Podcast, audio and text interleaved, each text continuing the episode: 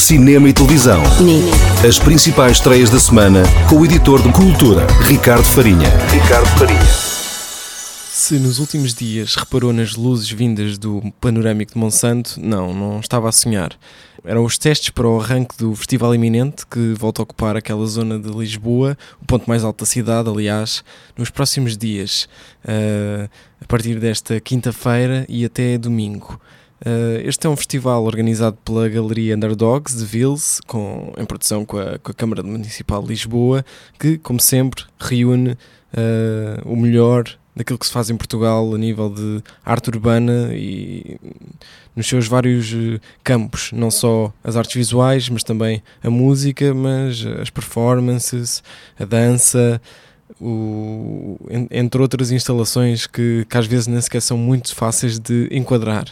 Este ano, alguns dos maiores destaques uh, são, por exemplo, o rapper americano Common, mas que está em, em, estreia absoluta em Portugal, que é um dos maiores nomes do, do hip hop internacional, uh, mas também, por exemplo, a Mayra Andrade, a cantora cabo-verdiana, que tem, que tem estado cada vez mais presente em, em Portugal, mas que aqui vai ter um dos concertos mais importantes do ano, certamente.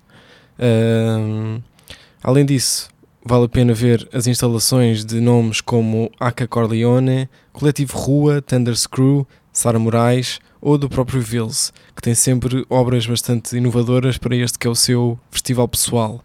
Esta é a quarta edição do evento, que já aconteceu também no estrangeiro, duas vezes em Londres, uma em Xangai e outra no Rio de Janeiro, no Brasil.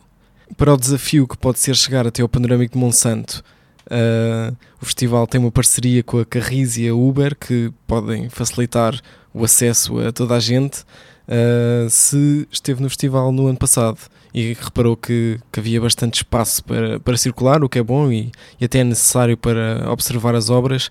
Este ano, ainda assim, a organização achou que havia um, capacidade para encaixar mais 500 pessoas por dia, uh, ou seja, a lotação máxima é de 5 mil pessoas por dia e já estão esgotados os bilhetes para sábado e sexta-feira, ou seja, ainda há algumas entradas disponíveis para quinta e domingo.